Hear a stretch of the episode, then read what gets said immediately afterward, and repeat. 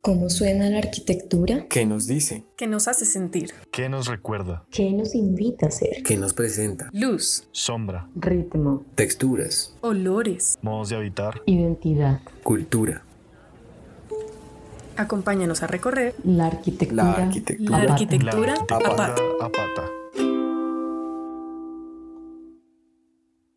Para empezar, nos gustaría pues conocer un poco más de ti, nos cuentes quién eres, qué has hecho, qué experiencias has tenido, pues de este proyecto de grado del cual les hablamos a los oyentes. Pues yo soy arquitecto, soy cartagenero, soy especialista en gestión ambiental urbana, también soy aspirante a título de maestría con la Universidad Nacional en Trabajo Social, con énfasis en familia y redes sociales. Al igual que ustedes, soy especialista en conservación y gestión del patrimonio. Este tema, pues a mí me llama mucho la atención. Siendo cartagenero, conozco y he visto la transformación de la ciudad y en especial el trato que se le da a la condición de patrimonio que tiene esta ciudad. Entonces, a partir de esa preocupación, yo quise abordar esta temática. No trabajé, digamos, en un proyecto de grado como los que se acostumbran, que suelen ser inventarios patrimoniales o proyectos de restauración, y quise hacer un abordaje que estudiara otras temáticas. Mi preocupación por la familia y las formas de habitar viene incluso desde la maestría que estuve estudiando en Bogotá. Entonces, hacer un abordaje que permitiera explorar otros campos de investigación me pareció muy llamativo.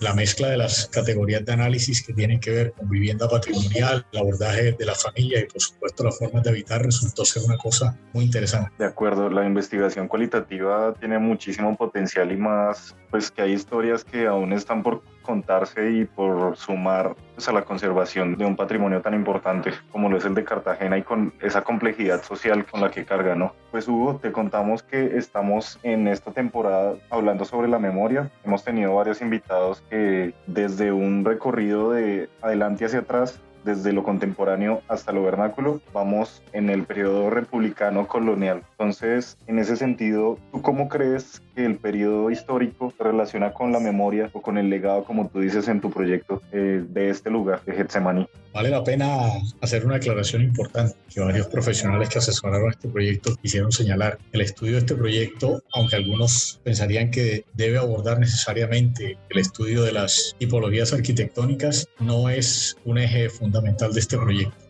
trabajar en las tipologías. Sin embargo, para poder dar una lectura, digamos, eh, en un horizonte amplio y que el proyecto pueda ser abordado por diferentes personas, es necesario que incluso los que no conocen a Cartagena puedan llegar a este documento, tener una aproximación, identificar a la ciudad e identificar al sector. El barrio en que se trabajó es Getsemaní, históricamente hace parte de la ciudad fundacional, de lo que se llama hoy en día centros históricos. Por lo tanto, hace parte de la declaración de los tres barrios que están englobados en el patrimonio declarado por desde los años 80. El abordaje con respecto a las tipologías en este libro está señalado como un referente de, un estudio de Francisco Angulo, quien es arquitecto y fue decano de la Facultad de Arquitectura de la en Cartagena hace muchos años y hace dos grandes clasificaciones para luego abordar un estudio que se centra en unos ejes temáticos específicos que él persigue. Esas dos grandes categorías son la arquitectura de la época de la colonia y la arquitectura de la época de la república. Es la distinción más simple que se puede hacer de la arquitectura tradicional cartagenera.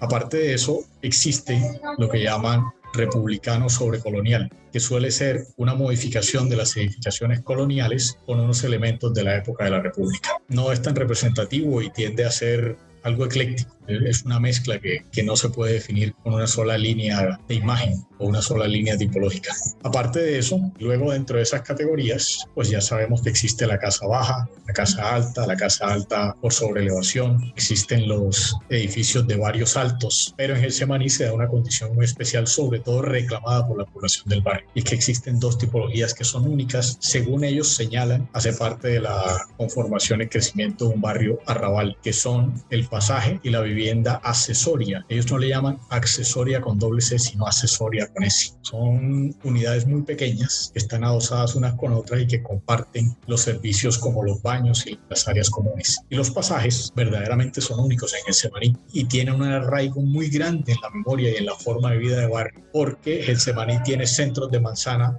vacíos y son lotes muy, muy, muy grandes que están a espalda de todos los predios. Esos centros de manzana, si bien son espacios privados, cumplen funciones públicas. En el libro de Rosita Díaz de Paniagua y Raúl Paniagua ya se hablaba de ese concepto en los años 80. Es un espacio privado porque pertenece a la parte de atrás de los lotes, pero cumple función pública porque es un patio, porque es una huerta, porque es un centro de reunión, porque es un parque para que jueguen los niños. Y todavía hoy en día los residentes tradicionales del barrio tienen un arraigo muy fuerte con ese tipo de actividades que se llevaban a cabo tal vez podríamos decir que hace 20 o 25 años todavía podían persistir en los modos de vida y que se han ido perdiendo. Y los habitantes de Getsemaní, con la postulación que están haciendo de la vida de barrio para que sea reconocido como patrimonio inmaterial de la nación, y de hecho ya están dentro de la lista indicativa, quieren que esas tradiciones no se pierdan. Desafortunadamente, pues creo que por otros medios todos sabemos del fenómeno urbanístico y de turistificación que se está dando. La turistificación es el proceso mediante el cual un lugar se convierte en un enclave turístico, repercutiendo en la profunda y veloz mutación de sus espacios receptores, incluyendo la dimensión física e imaginaria. Esto produce desplazamientos de la población, vaciamiento de barrios, degradación ecológica y jerarquización del mercado para la población flotante no solo en la ciudad, sino en este barrio en especial, lo que está produciendo que la gente se esté yendo. Cuando se habla con ellos, ellos mencionan mucho las formas de resistencia. La permanencia es lo único que ellos consideran hoy en día les permitirá salvar esas costumbres. Entonces, la tipología de la vivienda accesoria y del pasaje son únicos y tienen un reclamo de parte de la población para que eso siga siendo valorado y para que no desaparezca. Desafortunadamente algunos de los centros de manzana se han ido en las últimas décadas con desarrollos sobre todo comerciales grandes. El centro comercial Getsemaní llenó un centro de manzana muy importante hace unos 25 años más o menos y ahora el proyecto de San Francisco Investment que está construyendo el claustro de San Francisco, que va a ser un hotel muy grande, la transformación no se ha detenido, pero la gente lo tiene muy presente. Ante tu caso de estudio que es Semaní, pero eso también es el fenómeno de la turistificación es replicable en la contemporaneidad, eso es en, todos los centros históricos, lo sabemos perfectamente, aún más en estas ciudades que ya las políticas públicas incentivan muchísimo más el turismo, entonces la turistificación pues toma más vida y obviamente eso es una causa a la gentrificación y todo lo que nos está explotando, esos procesos sociales que no deberían ser así, porque no es que el turismo no deba existir, pero más que no exista es en qué manera se ejecuta para que así mismos se sigan conservando todos los valores, tanto físicos como inmateriales y la actividad y la población que al fin y al cabo es lo que realmente hace que este, estos territorios sean lo que son y hayan sido lo que, lo que hayan sido. Pues ante esto, ¿qué memoria nos trae a la hora, a la contemporaneidad y también cómo han sido los cambios profundos de los modos de habitar en estas viviendas en este barrio y también si tú quieres ampliar la circunferencia de este territorio, pues muchísimo mejor. Hay una cosa muy importante y es que el carácter simbólico de la vivienda sigue siendo tal vez el elemento más valioso para los habitantes y los pobladores de Semaní. Es importante señalar el carácter simbólico que tiene la vivienda, su conexión, es imposible desligar lo privado de lo público, porque así como funcionan los centros de manzana y los patios, así funciona también la fachada de la casa y la calle. Entonces las formas de habitar en ese orden han sido intervenidas, porque para el semanicense el andén, la calle, hacen parte del espacio donde reciben las visitas, donde se sientan a preparar los alimentos las señoras en la mañana, donde en la noche digamos, conversan entre vecinos y hoy en día esos escenarios han sido intervenidos por el comercio, por las actividades de turismo. Algunos han aprovechado la ocasión que les está dando el mercado, pero debemos admitir, y eso hay que resaltarlo, muchísima de la gente que está explotando el espacio público y que está interviniendo las formas de habitar tradicionales no son residentes del barrio. La mayoría de la gente viene de afuera. Eso está creando algunos roces indudablemente está cambiando las condiciones de la dinámica del espacio público. La seguridad ya no es la misma. El paisaje sonoro, por ejemplo, ya no es el mismo. El perfil urbano tampoco. El ruido ha cambiado. Los hoteles con sus piscinas terrazas discoteca en el último nivel han modificado la tipología. En el Semaní no había viviendas que tuviesen mirador. mirador de la casa colonial original no existía en ese, porque esas casas son casas que originalmente pertenecían a un barrio de condición socioeconómica baja, a diferencia de lo que sucedía con la otra parte de, de Cartagena que conocemos como el centro. Entonces, esas transformaciones que claramente escapan a la norma de intervención arquitectónica tipológica no solo están haciendo cambios físicos, sino que las formas de habitar inevitablemente han cambiado. Hay dos perspectivas muy diferentes en la intervención de los edificios de valor patrimonial en este barrio, ligados a la capacidad adquisitiva. No todo el mundo puede pagar lo que cuestan eh, las reparaciones de estos inmuebles, tampoco contratar un arquitecto restaurador para que le lleve a cabo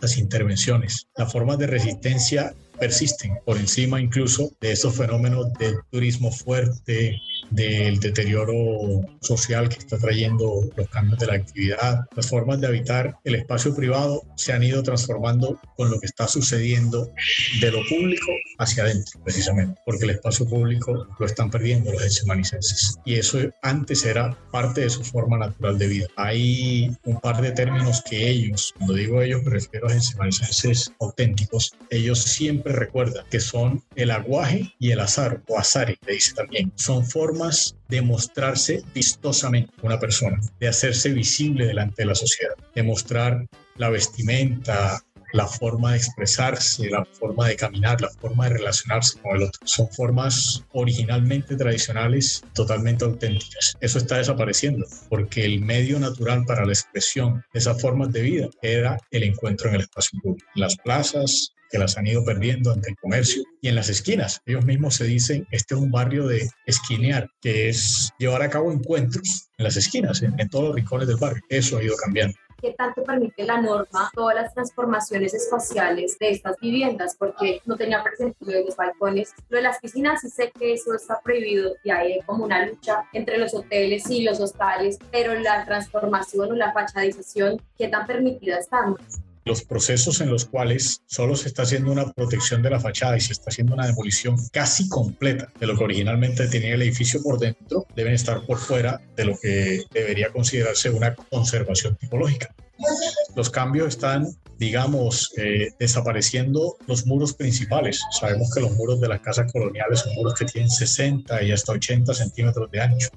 Cuando tú desapareces toda esa estructura original, y lógico, no te queda nada con qué cargar la cubierta, y lo reemplazas por muros de 15 centímetros, pues ya la tipología desapareció. La transformación volumétrica para crear nuevos niveles, indudablemente es una construcción totalmente nueva, sobre todo cuando la mayoría de las casas son casas bajas, las cuales cuando se les cambia la cubierta, tú podrías aprovechar el espacio interior para obtener dos niveles, pero repito, la construcción de terraza y de miradores es algo que yo diría que es un fenómeno en, crecimiento, que no es únicamente de Semaní. Barrios del centro también tienen ese tipo de intervenciones. Si yo no fuera arquitecta, digamos, si uno ve el patrimonio, lo ve como pura fachada, ¿no? Uno va y lo ve como un turismo. Entonces uno va a ver como las fachadas, digamos, de épocas anteriores. Digamos que puede ir a ver la historia, un tema ahí como de museo es el fenómeno arquitectónico que afecta a los bienes de interés cultural, por su modificación drástica en el tipo estético, formal, estructural, funcional o relacionadas con el confort, a excepción de sus fachadas.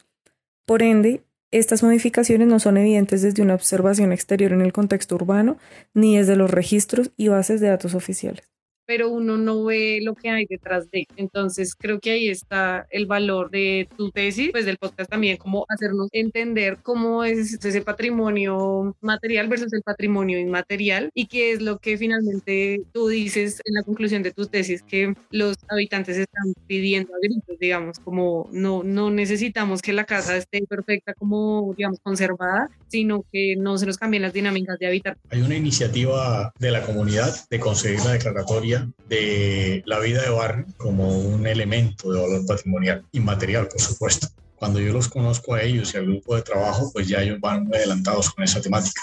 Sin embargo, mi interés académico pretende enriquecer las maneras como se hace el abordaje de la investigación cualitativa en torno a los asuntos de patrimonio. Esa es mi principal preocupación. Y lo que yo busco es poner a prueba, sobre todo, un nuevo mecanismo de trabajo para abordar el conocimiento de la realidad de las sociedades.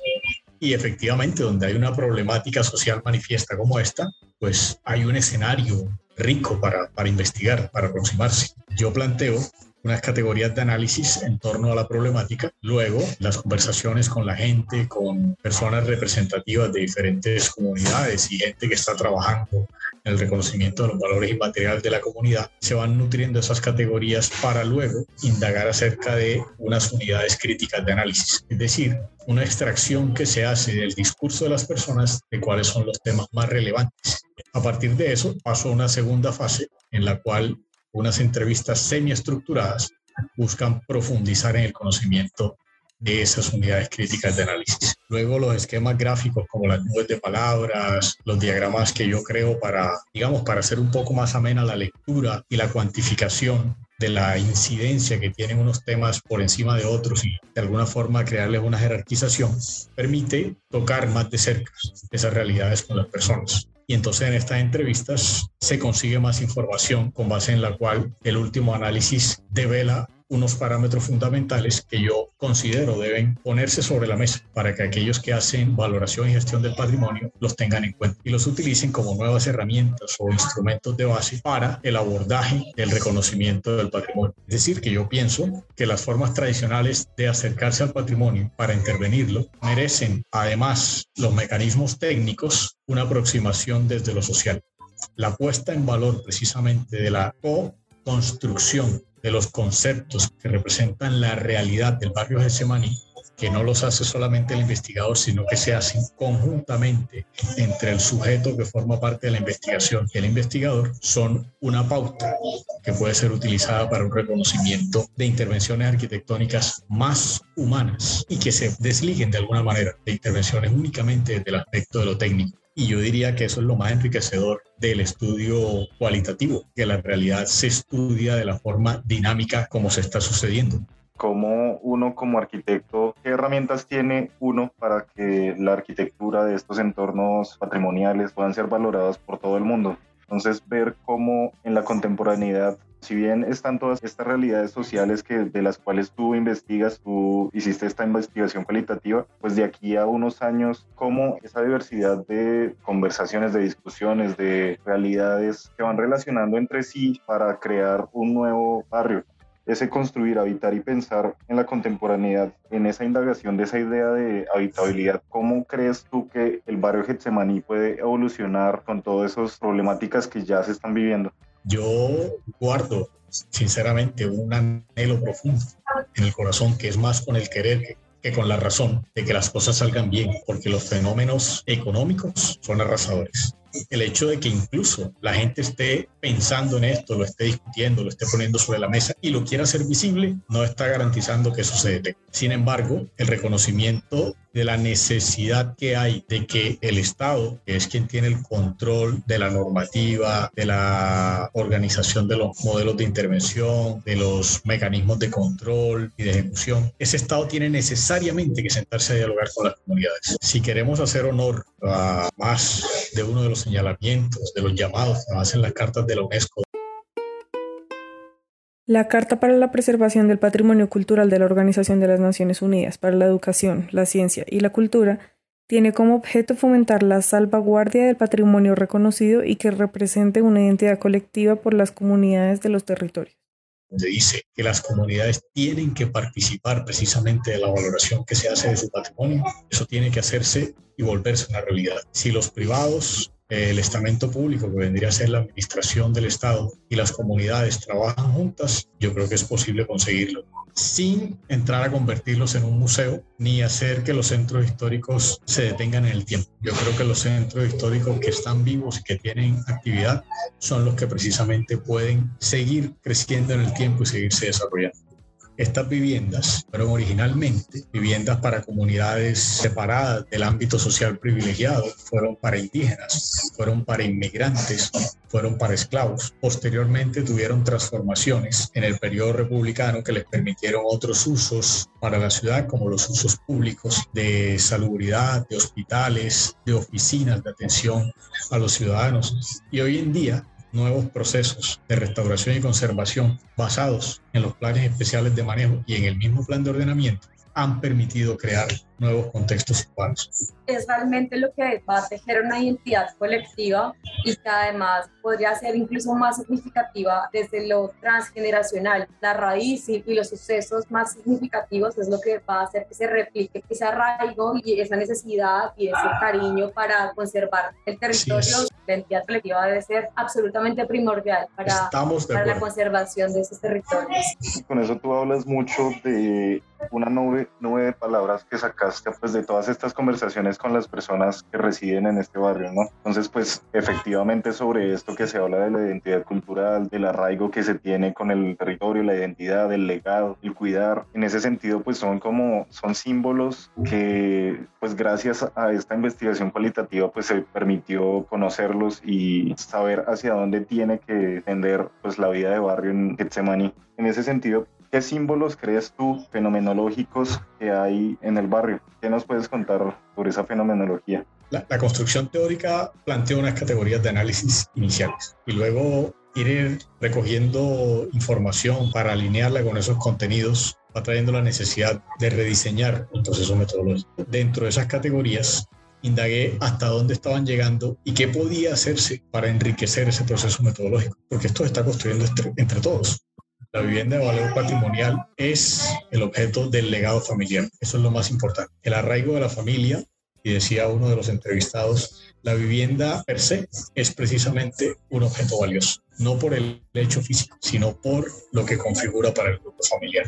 Las categorías inicialmente pretenden ver la vivienda como un objeto, luego la vivienda de valor patrimonial y posteriormente lo más relevante de las formas de habitar. La simbología es diversa. Me llenó mucho el hecho de que para los elsemanicenses tiene más que ver con los valores de construcción de la sociedad, de la familia, del barrio, que con los hechos económicos o con los bienes materiales. Buenísimo. Y por último, te queremos hacer un ejercicio que le hemos hecho a todos los invitados en esta temporada y es más enfocado hacia la experiencia espacial. Nosotros quisiéramos hacer una lectura auditiva de la información de este barrio.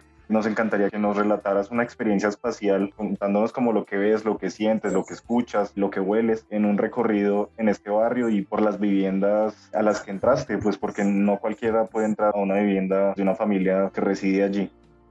No sabría decir con precisión de qué lado se puede empezar en este barrio. Sin embargo, si tú lo ves desde afuera, hay un borde cerrado frente al mar por un cordón de muralla que tiene tres baluartes. Dentro está la llamada Avenida del Pedregal, que aunque tiene un dejo de abandono, es reconocida con un arraigo muy fuerte en la población. Allí hay actividades de baile, allí se preparan para el cabildo, allí juegan el campeonato de bolita de trapo, que es un béisbol, digamos, jugado en el barrio.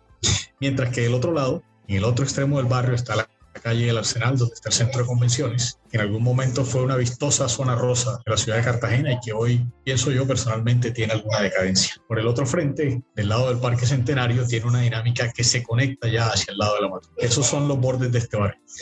Del lado de la Matuna tiene una degradación importante donde los edificios tienen menos valor y reconocimiento tipológico, de tal manera que están siendo intervenidos prácticamente desapareciendo por completo y reconstruyéndose casi totalmente nuevos. Quienes están aprovechando estas oportunidades, tal vez de vacíos que tiene la normativa de protección patrimonial, están ganando muchísimos metros de construcción para lucrarse económicamente. Luego, si empiezas a recorrer las calles, no todas son iguales hay unas muy pintorescas que están llamando a la gente, que están llamando al turismo. Hay quienes podrían pensar que están un poco exageradas en color, en cantidad de, de, avisos, en el volumen de la música. Sin embargo, todavía se conservan otras a la vuelta de la esquina en las que puedes encontrar luces muy tenues, bastante oscuridad. Afortunadamente no hay calles sin pavimentar. Las fachadas de las casas son alegres. Aún puedes asomarte por la balaustrada de las ventanas y ver a la gente en la sala de su casa. O puedes ver algunas personas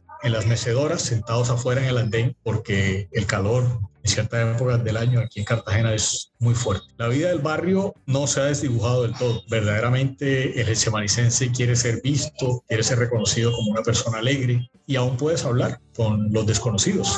La gente te invita a la confianza, a la charla En la misma comunidad hay varios grupos que quieren sacar adelante los ejercicios comunales, al mismo tiempo que quieren sacar adelante los negocios, que quieren que las tradiciones se fortalezcan, que siguen trabajando por el cabildo. Hay mucho para ver, mucho para proteger. Todos aquellos que quieran poner sus aportes, una mano amiga para trabajar en esto, estoy seguro serán bienvenidos porque el semanicense es una persona cálida, una persona abierta y una persona dispuesta a hacer las cosas bien. Todos ustedes, por supuesto, son bienvenidos. Yo, por ejemplo, sigo trabajando trabajando con ellos y sé que hay mucho por hacer, mucho más material para mostrar y estoy seguro que saldrán otras cosas también interesantes en el camino de aquí en adelante. Super, muchas gracias. Buenísimo. Nos, nos Tremenda emociona. experiencia, sí. Si les parece, saben que yo hace, yo hace muchos años, en el año 99, 2000, yo trabajé con una empresa que tenía oficina ahí en el barrio de Semaní y ahora lo pienso, después de 20 años he vuelto a ese mismo barrio. Yo recuerdo que yo tenía una oficina ahí y no lo veía con los ojos que lo veo hoy en día. Muchas cosas han cambiado. Es como, como recorrer pasos y verlos desde otra perspectiva. Sí, eso me pasó. Puedo dar ese testimonio. Y también hemos encontrado gente muy agradable. Hay gente joven, muy, muy, muy joven, y gente mayor también. Hay bastantes, bastantes personas aportando, hablando, queriendo hacer cosas, proponiendo. Entonces, como les digo, hay bastante por hacer. Qué chévere. No va a venir a Cartagena. Pronto, pronto. Cuando ustedes vengan, por favor, no pueden dejar de avisarme. Mi esposa y yo estaremos encantados de recibirlos. Arcapato, qué cool haber atravesado este recorrido juntos hasta el final. El apoyo que nos das es increíble y por eso nos gustaría tomarnos un café contigo y así apoyarás aún más el proyecto. Para hacerlo puedes ingresar al link de nuestra biografía en Instagram, recuerda, es Arcapata con Q, y así nos das energías para continuar recorriendo la arquitectura pata. Muchas gracias y te deseamos muchas experiencias espaciales. Para saber más sobre nosotros y disfrutar de diferentes contenidos sobre la arquitectura pata, nos puedes seguir en Instagram como Arcapata con Q y recuerda que puedes escucharnos en Spotify, Deezer, Google Podcasts, Spreaker y demás plataformas de podcast. Hasta un próximo recorrido.